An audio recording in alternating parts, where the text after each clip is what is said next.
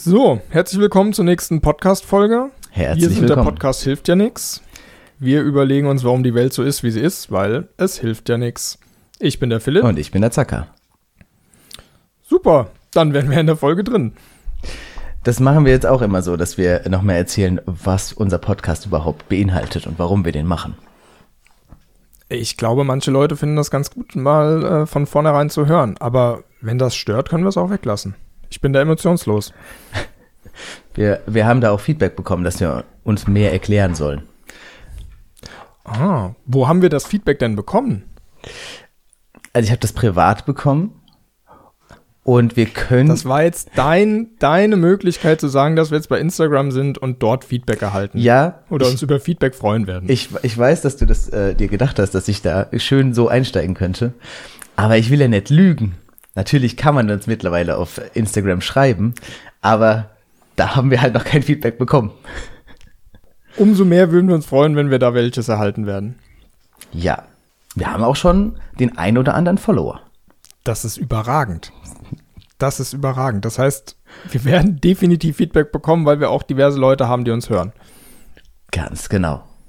Hast du denn diese Woche etwas äh, Interessantes erlebt? Ich habe ja letzte Woche erzählt, dass ich mich im Fitnessstudio angemeldet habe. Und dann haben wir ein bisschen gewitzelt, ob ich denn da hingehen werde. Und ich war jetzt auch einmal da, aber merke nur einmal in dieser einen Woche, denn ich war am Montag da und ich habe mich komplett ruiniert. Also wirklich, bis auf die Knochen habe ich meinen Körper zerstört. Und zwar ganz unbeabsichtigt. Ich habe ganz normal trainiert eigentlich, so wie früher. Das Problem ist halt, dass ich nicht mehr in der, in der Form bin wie früher. Aber das merkst du beim ersten Training halt nicht. Ha hast einfach vergessen, dass du die letzten vier Jahre nicht da warst und dann einfach da weitergemacht, wo du aufgehört hast. Ja, quasi. Nicht ganz vom Gewicht, aber so von der Intensität, von den Satzanzahlen und von den Wiederholungsanzahlen. Und Ja, das ist, das ist aber doch auch der Klassiker. Man geht dann einmal hin, weil man voll motiviert ist, macht viel zu viel und dann, dann hat man erstmal eine Ausrede, um zwei Wochen wieder nicht hinzugehen. Und dann fängt man bei vorne an, das macht man dann dreimal und dann geht man wieder gar nicht mehr hin. Das Problem ist halt, dass sich das nicht schwierig anfühlt in dem Moment. Du machst es halt einfach, du robbst es so richtig runter, alles kein Problem, fühlst dich gut. Und es ist, hat auch irgendwie mit, ein bisschen was mit Glück zu tun, weil ich habe sowas auch schon nach langer Zeit mal wieder gemacht und da war der Muskelkater nicht ganz so schlimm. Dieses Mal konnte ich mich quasi nicht bewegen. Also, es wurde auch immer schlimmer. Und es ist auch immer noch da. Ich kann meine Arme eigentlich nicht ganz ausstrecken. Nur unter Schmerzen. Und gestern war es unglaublich schlimm. Mein Gott, ich konnte gar nichts machen. Aber hast du jetzt nicht einen Trainingsplan bekommen? Ja, ich habe einen Trainingsplan bekommen. Ich habe, ich weiß jetzt, was ich wann mache. Ähm, ich habe so ein bisschen Theorie gehört und es hört sich alles eigentlich ganz gut an. Das ist schon ein bisschen komplizierter, als ich mir das so vorgestellt habe, aber vielleicht hat der, hat der Trainer das auch ein bisschen komplizierter gemacht, als es sein müsste. Kann ich mir vorstellen. Er hat mir so Sachen erzählt. Also das, was ja, was, was man ja eigentlich kennt, ist so ein bisschen die Dynamik, dass wenn du ähm, in einem Satz wenige Wiederholungen machst und mit viel Gewicht trainierst, dass es dann auf, dass du dann Kraftgewinn bekommst und andersrum, wenn du mit wenig Gewicht viele Wiederholungen machst, dass es dann mehr auf die Ausdauer geht.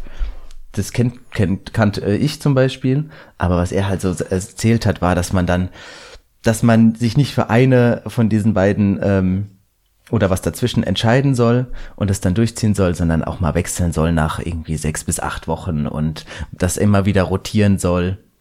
Und das wusste ich jetzt nicht und hört sich irgendwie kompliziert an. Mal gucken, ob ich das mache. Weiß ich jetzt noch nicht. Ja, aber wirst du denn jetzt erstmal das machen, was er, also die, den normalen Trainingsplan so befolgen, wie er aufgeschrieben hat, oder wirst du jetzt einfach wieder komplett übertreiben? Nein. Mein, also vielleicht ist mein Trainingsplan schon übertreiben, das kann sein. Aber der Plan besagt, jetzt dreimal die Woche trainieren zu gehen. Oh, das ist ambitioniert. Ja. Und jedes Mal ein Ganzkörpertraining zu machen. So schön mit Kreuzheben und, und äh, Bankdrücken und gewichteten Kniebeugen und den ganzen Spaß. So die, so die Klassiker. Ganz genau. Die Übungen, die einen mit wenig Übung komplett zerstören. Ja, aber das ist Ja. doch gut. Machst du dreimal die Woche, dann bist du fit. Ich glaube auch. Ich glaube, ich kann da echt. Also das, das kann schon, das kann mich schon in ordentlich gute Form bringen in noch relativ kurzer Zeit, weil ich habe ja in der Jugend immer sehr viel Sport gemacht. Und ich glaube, das kann schon schnell wieder zurückkommen alles. Hoffentlich. Also solange du das schaffst, irgendwie vier Wochen am Stück dreimal die Woche hinzugehen, dann wird das überhaupt kein Problem sein. Ja. Dann bist du ruckzuck wieder, wieder an einem guten, guten Ausgangspunkt. Ich habe mir jetzt überlegt, dass ich das unter der Woche alles mache. Also so Montag, Mittwoch, Freitag oder sowas, weil dann da habe ich halt eh Arbeit und dann habe ich keinen Bock arbeiten zu gehen. Da gehe ich nochmal viel lieber trainieren, als wenn es jetzt am Wochenende ist.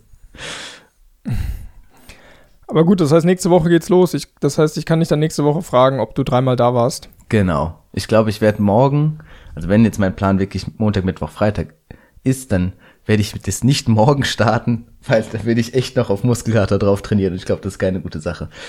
Ich habe auch wirklich, also die Arme sind auf jeden Fall das Schlimmste, so die Innenseite vom Ellenbogen, da tut's richtig weh. Aber das ist nur das Schlimmste. Es tut auf jeden Fall auch ordentlich weh in den Schultern, im Bauch, im Rücken. Alles ist eigentlich kaputt.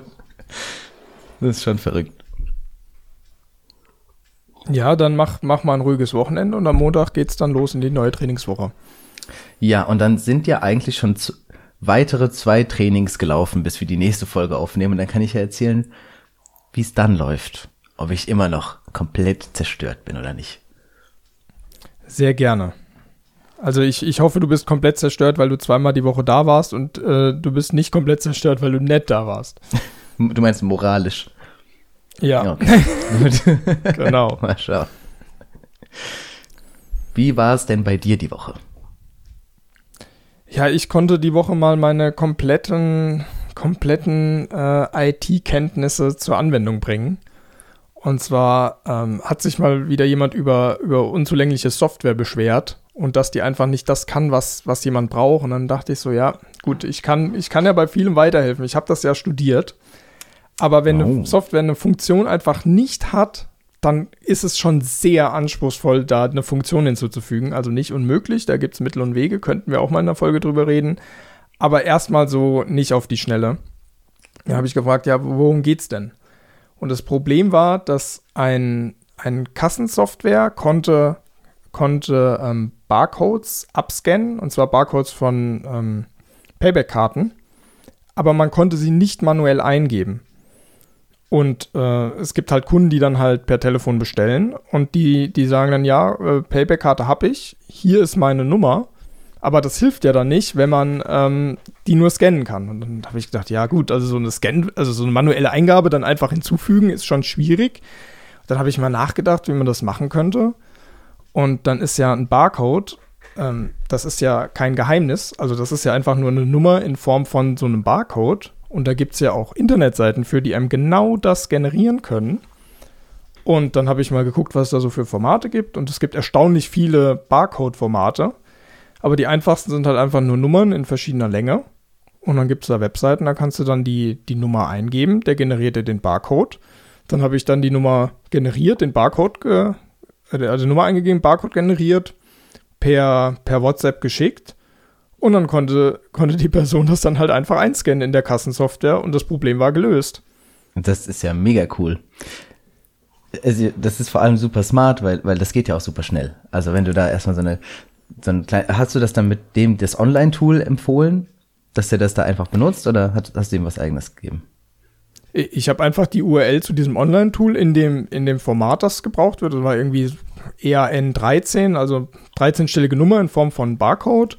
Und dann gibt es halt das Webinterface, wo man die Nummer eingeben kann und dann direkt den Barcode angezeigt bekommt und gesagt, ja, also wenn du mal wieder einen Barcode manuell eingeben willst, dann holst du dein Handy raus, öffnest die Webseite, gibst den Barcode, also die Nummer ein, generierst den Barcode und scannst den ab. Und dann ist die, die Software, die das eigentlich nicht kann, das manuelle Eingeben, um diese Funktionalität erweitert durch, Ja. durch sozusagen eine, eine App. Ja, das ist über nur so einen ganz kleinen Umweg hast du da was geschafft. Ich habe mal was ähnliches ge gemacht, ähm, weil mich eine Freundin gefragt hat, die eine Schnitzeljagd für Verwandte oder Freunde machen wollte, wie sie das am besten, wie sie das am besten gestalten kann, habe ich halt gesagt, ja hier, also wenn du so, wenn das irgendwo da im Wald sein soll, dann häng doch QR-Codes auf. Und dann haben wir am Endeffekt Bilder, die sie, äh, nee, sogar ein Video, was sie, was sie gemacht hat, ähm, auf YouTube gestellt hat. Da haben wir einfach den Link genommen und in einen QR-Code verwandelt, weil es halt genauso einfach geht, wie du eben beschrieben hast. Und das wusste die aber nicht. Und wir waren da irgendwie so, wir waren halt irgendwo, waren irgendwie was trinken und, und dann haben wir diese Idee mal so ad hoc äh, in den Raum geworfen. Und dann haben die, haben so andere sich unterhalten, ich so nebenbei mal so ein YouTube-Video mit meinem Handy gemacht den, äh, den, das hochgestellt, den Link kopiert in den QR-Code und dann waren so fünf Minuten vergangen und dann zeige ich ihr so das Handy mit dem QR-Code und sage so, ihr scan mal und dann nimmt sie so ihr Handy und kommt auf das Video von uns äh, genau zu dem Zeitpunkt und da, das ist halt einfach magisch für die Leute dann immer. Ja, das ist der Moment, wo man mit, mit IT-Kenntnissen einfach glänzen kann, wenn, wenn man das Leuten begreifbar macht, weil normalerweise ist ja so ein, so ein IT-Studium oder alles, was damit zu tun hat, so mega langweilig für die meisten Leute. Aber wenn man das dann in der Art greifbar macht, dann ist es wie, wie Zauberei. Ja, das Problem ist halt normalerweise, äh, also es ist halt nicht wie Tony Stark. Es ist halt nicht so, dass du viel vorbereitest und dann kannst du auf einmal alles Mögliche so, mh, hm, so mit Kreativität irgendwas neu anders verwenden oder du hast so Multi, Multi Tools oder, oder mehrere, für mehrere Anwendungszwecke irgendwas, sondern es ist halt immer ganz, ganz eng auf den Zweck, den du dir vorher überlegt hast, kannst du dir was basteln. Aber das Leben ist ja viel, viel, hat viel mehr Varianz drin. Du, du hast halt nicht so äh, allgemein ähm, Zweckanwendungen oder sowas. Das ist sehr traurig. Was jetzt für, für die IT oder wenn du Tony Stark bist? Naja, also dieses Gefühl wie halt Tony Stark, der halt irgendwie gefühlt, der, der hat ein Problem in seinem Alltag oder in seinem dann Superheldenleben und dann sagt er halt seiner, seiner künstlichen Intelligenz so, ah ja, das ist jetzt ein Problem. Ich überlege mir ad hoc eine Lösung und dann passiert was Cooles. Sowas geht halt nicht.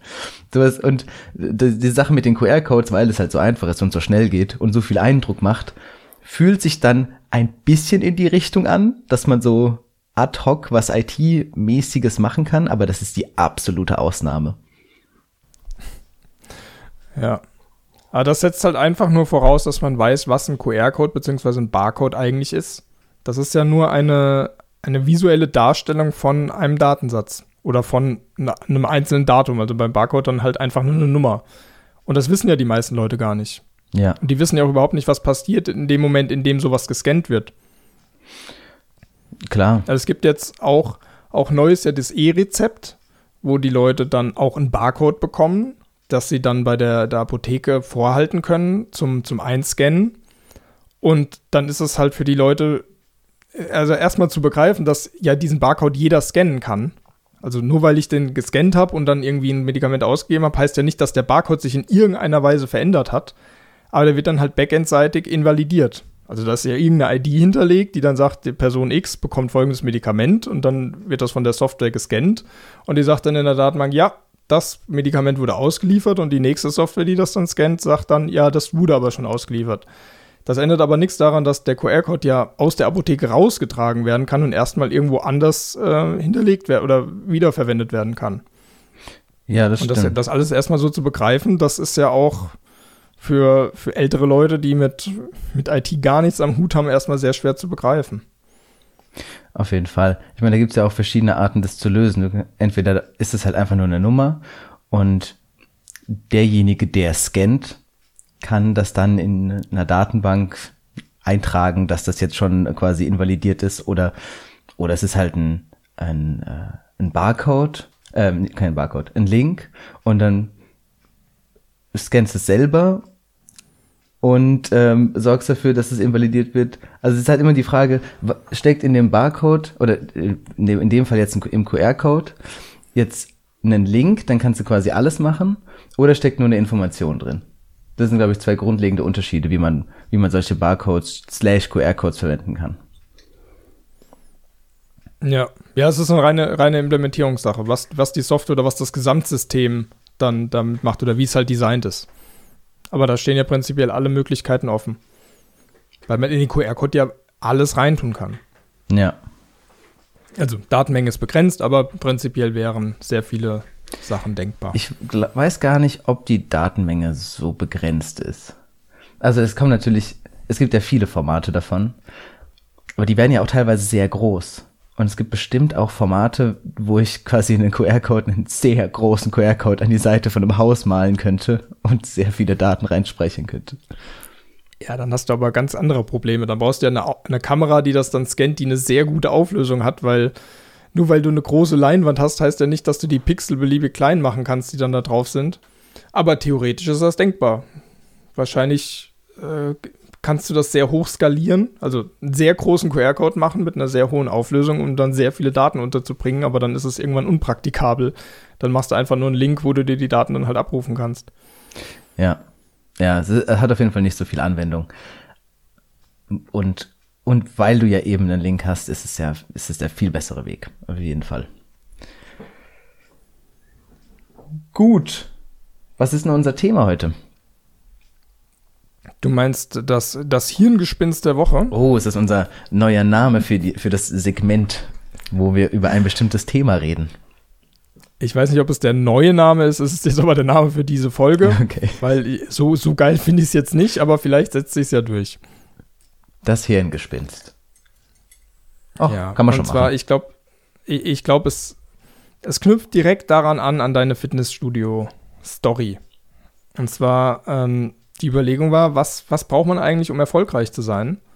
Beziehungsweise, so was unterscheidet erfolgreiche Menschen von weniger erfolgreichen Menschen? Also sozusagen von dir und dem Rest der Welt. ähm, und ja, da war jetzt, wenn wir mal, mal bei dem Beispiel bleiben, Fitnessstudio ist ja, ich meine, was unterscheidet Leute, die, die erfolgreich sind im Fitnessstudio von Leuten, die nicht erfolgreich sind? Was ist denn so das Erste? Ja, das Durchhaltevermögen schon mal.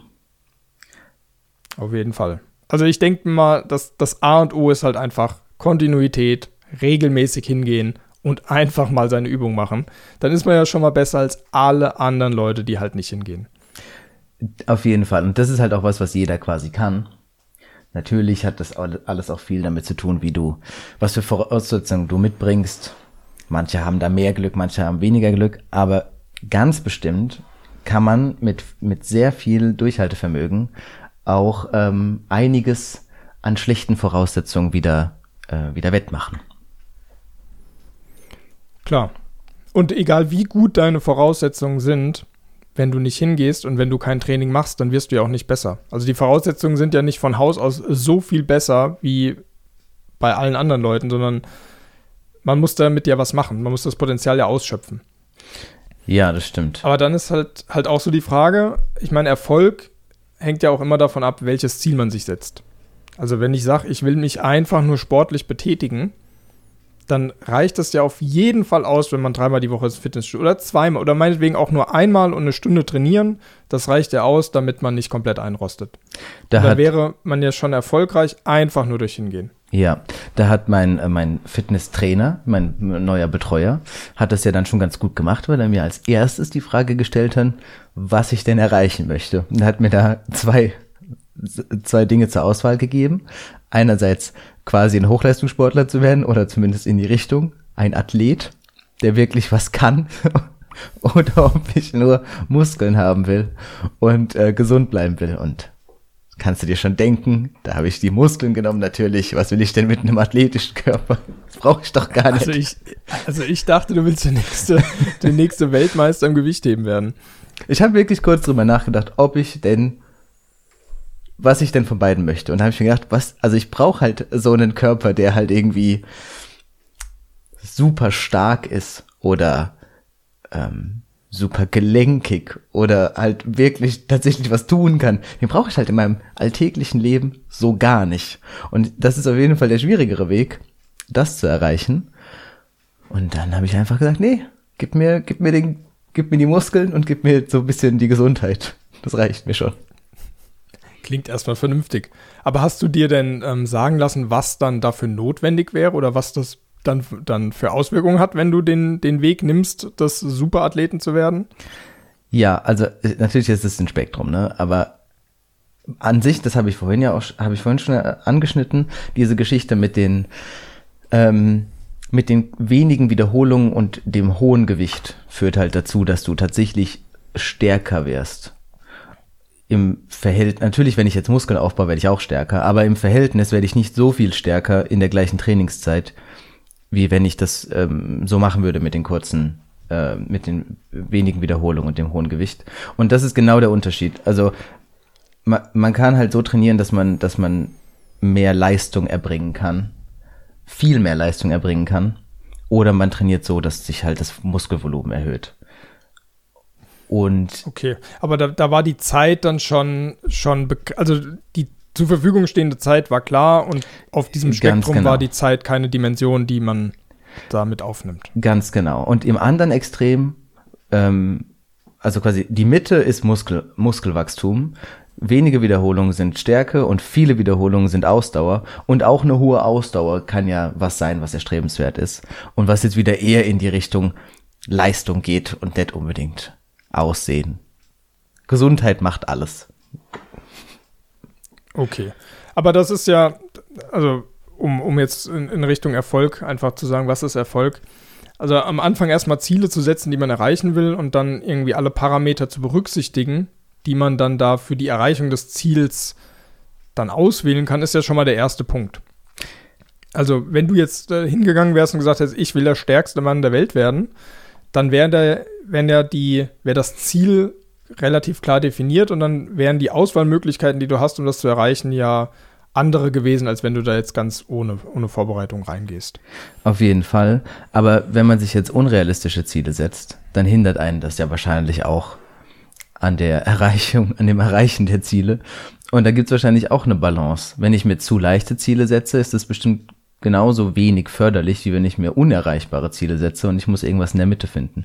Wie findet man denn realistische Ziele oder will man vielleicht etwas unrealistisch bleiben, um sich, um sich zu motivieren oder um, will man viel träumen? Was denkst du? Ähm, also das, der, da ist ja dann erstmal der Weg das Ziel. Also wenn ich mir ein sehr, also wenn ich mir ein bewusst unrealistisches Ziel setze, dann kann ich ja, also dann wird man, kann man sagen, das Ziel ist nicht erreichbar, ich mache halt jetzt halt einfach gar nichts. Oder man überlegt sich, was sind denn kleinere Zwischenziele, die man auf dem Weg zu einem utopischen Ziel äh, nehmen kann. Also wenn du jetzt sagst, du willst äh, Mr. Universe werden, dann, dann wäre ja klar, gut, du wirst das nicht von heute auf morgen, aber den Weg, den du jetzt für die nächsten zwei Monate einschlägst, wäre erstmal, ja, wie baue ich denn maximal viele Muskeln auf? Und dann kann man ja. auf diese kleineren Ziele hinarbeiten oder sich, irgendwann muss man sich ja erreichbare Ziele setzen, weil sonst wirst du ja nie ein Erfolgserlebnis haben und es ist unwahrscheinlich, dass du die Motivation so hoch hast, ein unerreichbares Ziel zu erreichen, dass du dann trotzdem darauf hinarbeitest. Ja, aber das ist ja erwähnenswert, dass man, dass man auf jeden Fall, wie heißt es, divide and conquer, dass man sich ein, ein großes Ziel oder ein großes Problem in kleine, mehrere Teilprobleme aufspaltet und sich an der Lösung der Teilprobleme erfreut. Auf jeden Fall. Also Freude ist natürlich immer eine sehr gute Motivation, um dann am Ball zu bleiben, aber generell auch einfach essentiell, um, um ein größeres Ziel zu erreichen. Also wenn ich eins gelernt habe in, in sieben Jahren Informatikstudium, dann, dass eine Zerlegung in Teilprobleme immer gut ist. Es ist nie eine ja. schlechte Sache, wenn man ein großes Problem in kleine erreichbare Ziele zerlegt, weil anders kommt man halt nicht ans Ziel. Ja, gerade in der Informatik ist es ganz besonders wichtig, das stimmt schon. Ja, und wie kommt man am besten mit Niederschlägen zurecht? Ich meine, jetzt kann ja entweder das, wenn das Gesamtziel scheitert, gut, dann, dann ist es halt so. Da kann man jetzt schwierig drüber reden. Aber was ist denn, wenn die Teilziele scheitern? Also ich würde ich würd noch mal kurz einen Schritt zurückgehen. Also bei der Überlegung nach einem Ziel, das man erreichen will, sollte man in allererster Linie erstmal die Voraussetzungen betrachten. Also, wenn, wenn du jetzt ins Fitnessstudio gehst und meinst, du hast äh, in, deiner, in deiner Jugend viel Sport gemacht und bist prinzipiell ein sportlicher Typ, hast jetzt aber länger nichts gemacht. Das heißt, so die Grund, die Grundmotorik und die Grundveranlagung ist ja schon irgendwie da. Es fehlt jetzt halt einfach nur an so ein bisschen, bisschen Ausdauer. Und das sind ja ganz andere Voraussetzungen, als wenn jemand kommt, der in seinem ganzen Leben noch keinen Sport gemacht hat und ähm, starkes Übergewicht hat. Das, das mhm. ist ja essentiell, erstmal diesen, diesen Ist-Zustand zu, zu erfassen und zu gucken, worauf kann man denn aufbauen, was ist da, was, was fehlt noch. Einfach um das erste kleine Teilziel dann zu, zu definieren. Genau. das wäre jetzt so, so das Wichtigste, würde ich sagen, am Anfang. Diese Frage hilft bei der Beantwortung, in wie viele und in welche Teilziele ich unterteilen will. aber nicht wirklich bei der, bei der Findung des Gesamtziels, also beziehungsweise bei der, wenn dann noch zur Evaluation des Gesamtziels und ob man das wirklich machen möchte. Aber wahrscheinlich, ah, das ist halt was, das ist halt natürlich super individuell. Was willst du dir vornehmen und wie, wie groß willst du träumen? Vielleicht ist es schwierig, da, da drüber zu reden. Vielleicht sollte man davon ausgehen, dass jemand, oder quasi das, das Gespräch dabei anfangen, ähm, dass jemand schon ein Ziel definiert hat oder das schon kennt. Okay, gut, das heißt, wir haben, haben ein Ziel und das zerlegen das Ziel erstmal in Teilziele, weil wir davon ausgehen, dass es nicht an einem Tag oder direkt erreichbar ist. Ja. Und jetzt ist die Frage, wie man mit, mit Rückschlägen umgeht, beziehungsweise wenn man, wenn man bei einem Teilziel scheitert. Ja, gute Frage. Aber, weil das ist natürlich auch super individuell je nach Thema haben mich Niederschläge schon unglaublich runtergezogen oder sind total an mir vorbeigegangen. Es, es ist eigentlich, ich kann, weiß gar nicht genau, was so die Eigenschaften von diesen Niederschlägen waren, dass sie manchmal ganz schlimm waren und manchmal vollkommen egal. Also ich denke, wichtig, also wenn man damit umgeht, ich, mal, mal niedergeschlagen zu sein, ich glaube, das gehört einfach dazu. Wenn man dann aber sagt, man will jetzt nicht einfach niedergeschlagen sein und alles äh, alles wegwerfen und was komplett anderes machen, dann sollte man einfach nüchtern darüber nachdenken, warum ist das Ganze gescheitert und einfach mal reflektieren. Weil das kann ja sein, dass das Teilziel zu, zu ambitioniert gelegt war oder dass die Herangehensweise falsch war. Also wenn du jetzt deinem Trainer vertraust und du machst das irgendwie zwei Monate und bist keinen Schritt weiter, dann wäre ja die Frage, machst du was falsch oder ist einfach der Plan, der dir vorgegeben ist, falsch? Und dann kann man überlegen, ob man einfach mal einen anderen Trainer fragt, nach, nach dessen Meinung, was er vorschlagen würde. Und wenn er sagt, ja gut, das passt schon so, wie, wie der andere das gesagt hat, dann mal gucken, ob die Ausführung, wie du es dann wirklich machst, so ist, wie es sein soll. Ähm, und daran arbeiten oder ob man halt einen anderen Plan verfolgt. Wahrscheinlich macht es einen ganz besonders fertig, wenn man, wenn der Vergleich zu anderen ähm, wenn man, wenn man quasi ein Ziel hat, was sich auch schon andere genommen haben und man kann vergleichen, wie so der eigene Weg sich verhält zum Weg der Leute, die es schon gemacht haben. Und wenn man da halt schlecht abschneidet, dann sind diese Niederlagen wahrscheinlich besonders, ähm, besonders schmerzlich. Wenn man jetzt was macht, wo, wo man entweder einfach nur nicht weiß, wer das sonst so gemacht hat, oder es einfach äh, keinen gibt, der das sonst so gemacht hat, dann kannst du dich ja natürlich auch nicht vergleichen. Und dann ist es, glaube ich, viel leichter, ähm, sich zu sagen, dass, dass die Niederlage jetzt vielleicht unausweichlich war oder ja, nicht so schlimm einfach. Ähm, da hast du vollkommen recht. Also ein Vergleich ist, ist zum einen sicherlich sehr hilfreich, zum anderen kann es halt auch sehr frustrierend sein. Gerade in einer Instagram-Welt, wo man ja nur, also gibt man halt einmal irgendwie ein äh, Fitnessstudio-Erfolge und dann sieht man ganz viele Leute, die super erfolgreich waren und man selbst halt eben nicht. Aber da muss man sich halt auch von frei machen, weil ja, jemand, der halt nicht erfolgreich war, wird man auf Instagram nicht finden. Ja, das ist halt ein zweischneidiges Schwert, wenn du dich davon frei machst. Beziehungsweise diese, diese schmerzlichen Niederlagen motivieren einen im Zweifel halt auch, noch mehr zu machen. Vielleicht brauchst du auch diesen Schmerz. Wenn du den nie hast, und bei sowohl Niederlagen als auch Erfolgen dich nicht so super freust bei den Erfolgen und nicht so super traurig bist bei den Niederlagen, dann wirst du sicherlich nicht so schnell ans Ziel kommen, wie wenn dich das komplett fertig macht. Ja, kommt, kommt bestimmt immer ein bisschen auf die, die Person an.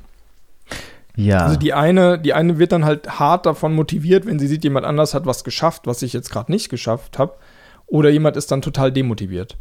Aber auch da würde ich wieder sagen, muss man beim Reflektieren halt seine Voraussetzungen berücksichtigen. Und besonders, wenn man sich vergleicht, halt die mit den Voraussetzungen von der Person, die es vielleicht geschafft hat oder besser gemacht hat.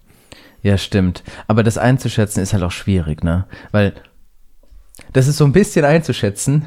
Okay, ist ein komischer Vergleich, aber so ein bisschen, ähm, wenn ich jetzt beim Training wieder diese, diese vielen Wiederholungen mit wenig Gewicht mache und dann eine Woche später äh, wenig Wiederholung mit viel Gewicht.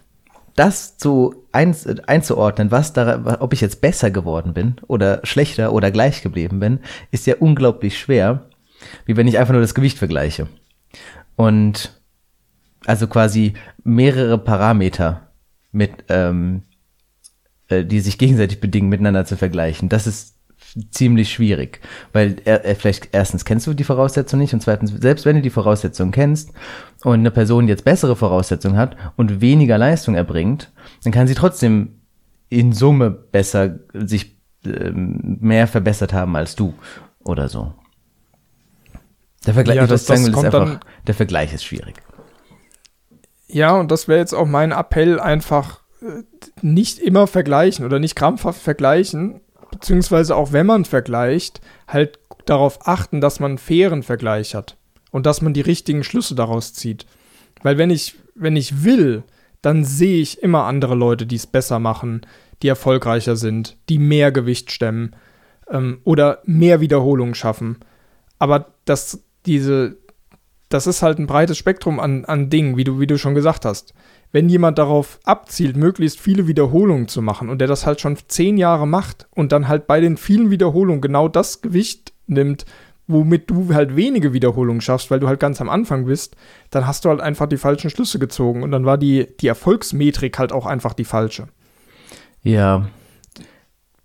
Deswegen ist es immer gefährlich und man sollte nicht zu viel vergleichen und ich denke, man sollte in allererster Linie mal bei sich bleiben und viel mehr darauf gucken, was kann man gerade, wo will man hin und erstmal versuchen, dahin zu kommen und nicht nach einmal Training oder nach, nach einer Woche Training, wo man dreimal da war, dann zu gucken, was machen denn andere, weil man überhaupt nicht weiß, was die die letzten zehn Jahre gemacht haben.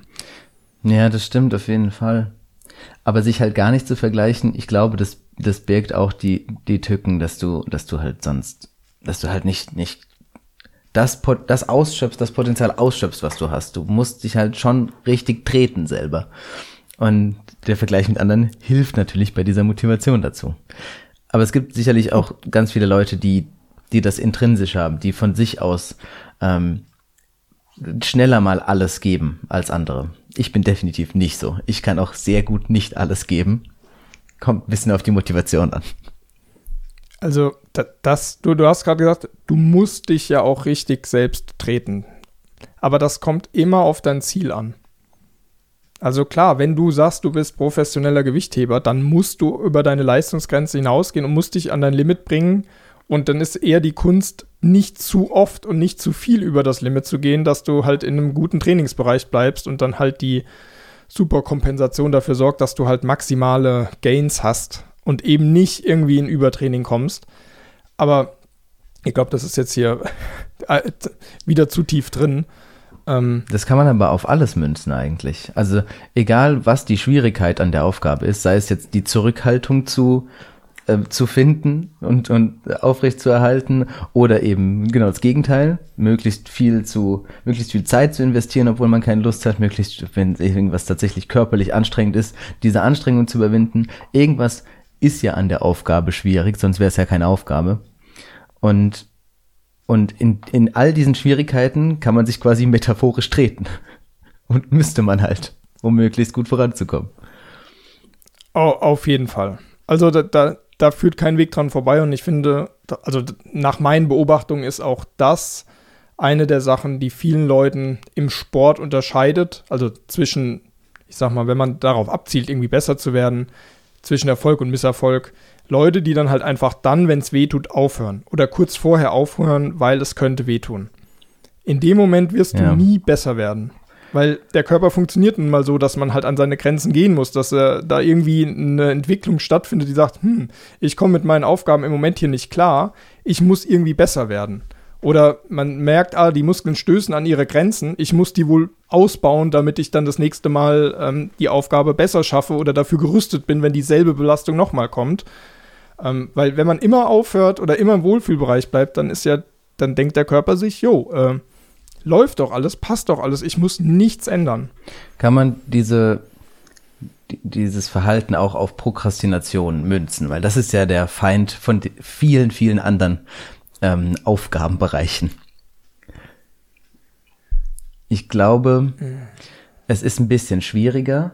Es ist auf jeden Fall was, also dieses, diese Metapher mit dem sich selber treten, die funktioniert da auf jeden Fall weiterhin. Ähm, da würde man natürlich besser sich aufraffen passen, aber es ist auf jeden Fall die Schwierigkeit dieses Aufgabenbereichs was zu tun und nicht Zurückhaltung zu, zu üben und sowas. Ähm, weil, weil die, das ist halt, ist halt schon ein großer Unterschied zwischen so Sportgeschichten äh, oder was Körperlichem und so ziemlich allen anderen Zielen, wie jetzt zum Beispiel ein Studium schaffen, ein Buch schreiben oder, oder irgendwas mit dem Kopf an sich. Das sind halt andere Challenges. Auf jeden Fall definitiv. Ähm, ich denke, dass also mit Prokrastination, das geht in eine andere Richtung. Und äh, du hattest eben auch schon, schon darüber gesprochen mit der Motivation, dich zu motivieren, etwas zu tun. Und ich glaube, das ist auch ein essentieller Bestandteil dabei, ähm, ob du an der Sache dranbleibst oder eben nicht. Ob du im Fitnessstudio alles gibst oder nicht. Also zum Beispiel ist es bei mir so, dass ich überhaupt keine Lust habe, einfach nur zu trainieren, um mehr Gewicht heben zu können. Weil das ist so, ja, ist mir eigentlich egal, ob die Zahl jetzt höher ist oder viel höher oder einfach gleich bleibt, weil das ist halt irgendwie nur so eine Zahl. Ähm, wohingegen, wenn, wenn ich mit jemand anderem das mache und sehe, ah, der schafft das jetzt in den letzten vier Wochen da sich zu steigern, dann habe ich auch das, die Motivation, mich gleich, gleichmäßig zu steigern oder halt dasselbe Gewicht zu heben.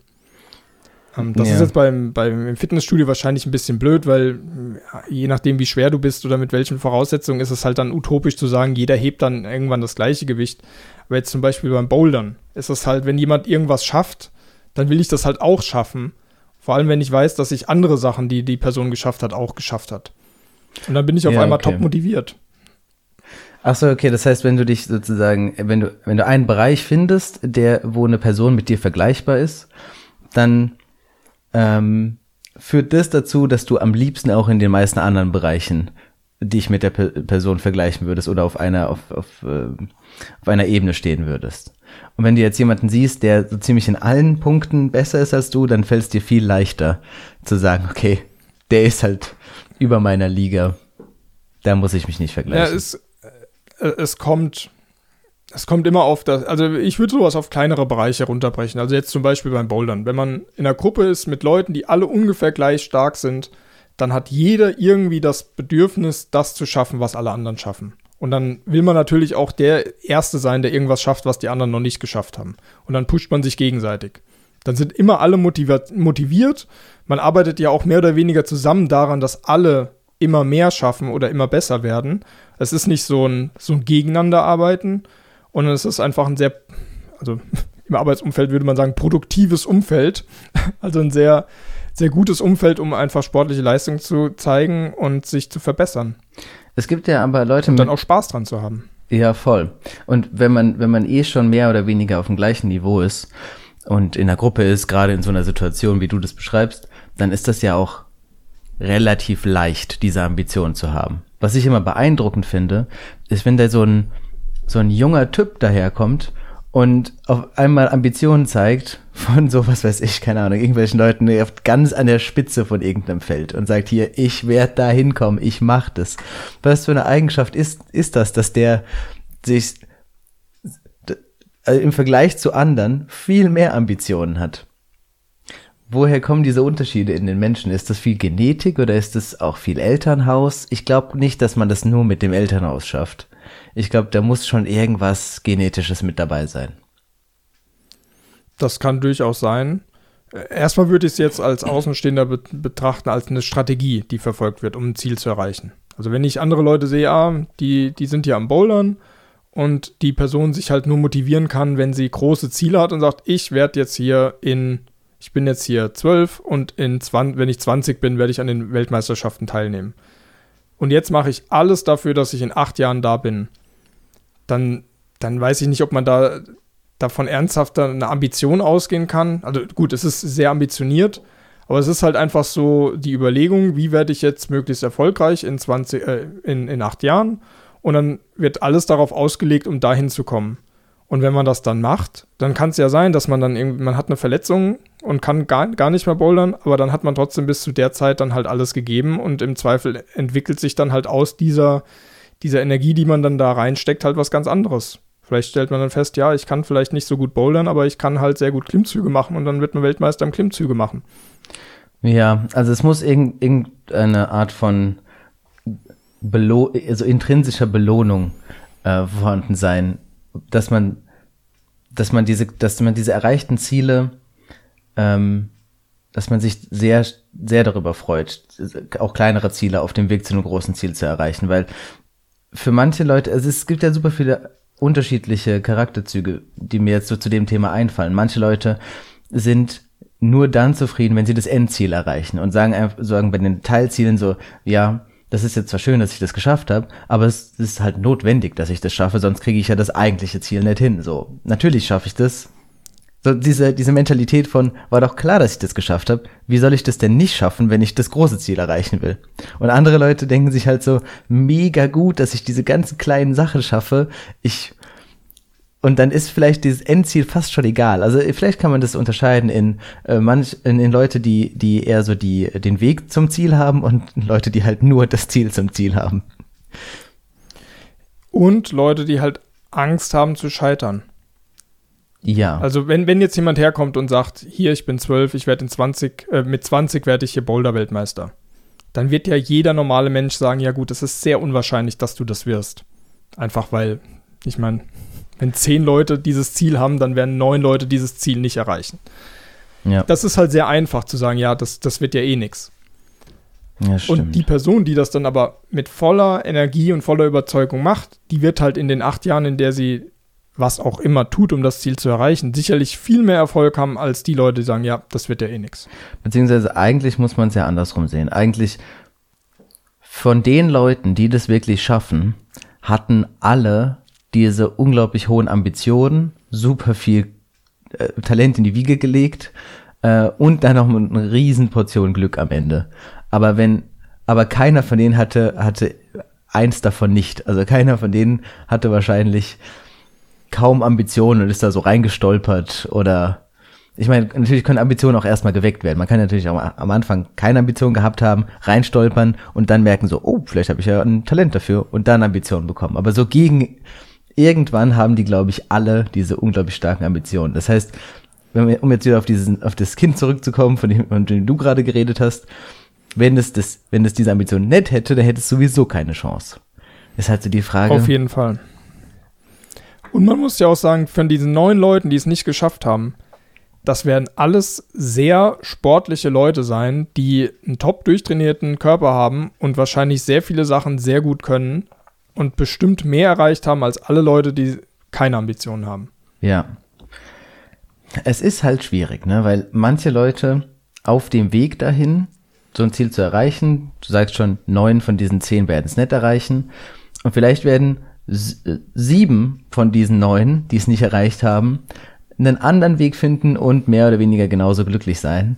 Aber zwei von denen werden vielleicht richtig, richtig unglücklich sein und ihr Leben lang nachtrauern, dass sie halt so kurz vorm Ziel gescheitert sind und kommen halt gar nicht damit klar. Es gibt halt solche und solche. Und deswegen ist, ist so ein bisschen die Frage, ob man sich das vornehmen sollte.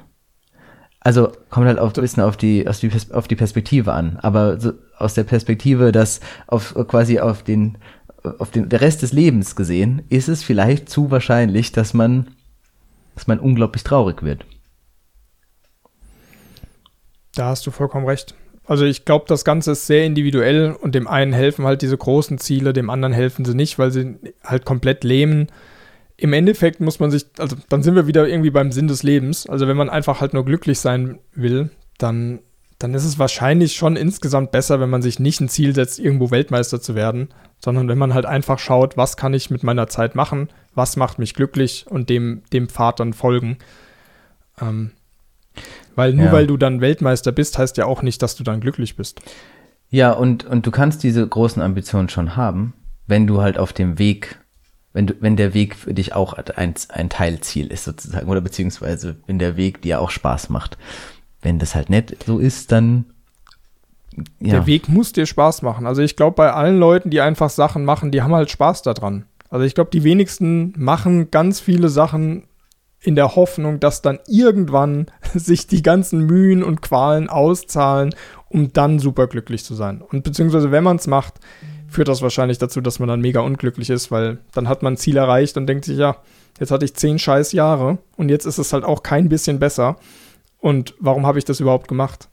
Ja, aber also das sollte man nicht so machen, aber ich glaube, es gibt mehr als genug Leute, die von ihren Eltern in irgendeine Richtung gedrängt werden oder die da andere Ambitionen haben. Ähm, das gibt schon viel, dass die Leute einen Weg auswählen, der ihnen so gar keinen Spaß macht. Definitiv.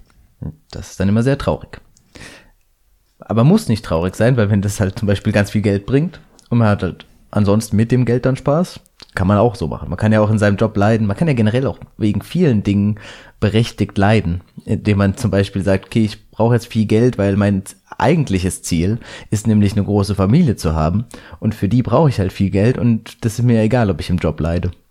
Ist auch okay. Ja, das kommt, kommt dann immer auf die Ziele an, die man hat. Wenn, wenn das Ziel ist, die Familie zu versorgen mit genug allem, Essen, Trinken, Wohnraum, äh, Wärme, dann, dann ist es ja auch vollkommen okay, wenn man sagt, ja, acht Stunden leiden, dafür dann halt Ziel erreicht und das, das gibt einem dann halt mehr zurück, als die Qualen einem genommen haben und dann ist alles in Ordnung. Die Bilanz muss halt irgendwo positiv sein. Das ist dann der tragische Alltagsheld. Sollte man mal einen Film drehen. Gab's so bestimmt noch gar nein, nicht. Nein, nein, nein. Was? der Familienvater, der sich den, den Arsch aufreißt. Kenne ich gar keine Stories zu. Gut, aber ich glaube, dann haben wir jetzt zumindest versucht, das Ganze mal so ein bisschen äh, zu, zu hinterfragen. Können wir denn jetzt ein Resümee ziehen, das, das Ganze zusammenfassen? Also ich glaube, das Allerwichtigste, ich meine, die Grundfrage war ja, wie wird man erfolgreich? Und das Allerwichtigste ist, glaube ich, das, was wir direkt am Anfang gesagt haben. Und zwar einfach als Aussage, man muss sich einfach durchbeißen. So, mehr, mehr ist es im Endeffekt nicht. Und warum man sich durchbeißen möchte und wofür man sich durchbeißt, also quasi das Ziel, was man sich setzt und die Motivation, die man hat, das auch zu verfolgen, das ist unglaublich individuell und es sind ganz viele Nuancen mit dabei. Aber irgendwie muss man dahin kommen, dass man den Biss entwickelt. Genau. Das heißt, vorsichtig Ziele aussuchen und dabei immer reflektieren, dass man auf dem richtigen Weg ist. Und man sollte stets schauen, dass man im Endeffekt mehr Freude hat als Leid, weil wenn man über auf Dauer zu viel Leid erfährt und keine nichts dafür zurückbekommt, dann wird es halt einfach schwierig, irgendwelche Ziele zu erreichen. Und es nützt ja auch nichts, wenn man irgendein Ziel erreicht hat, nur damit man es erreicht hat und dann einfach ein unglücklicher Mensch ist, sondern das sollte alles irgendwo in der Balance sein. Ja, im Leben gibt es keine Xbox Achievements. Richtig.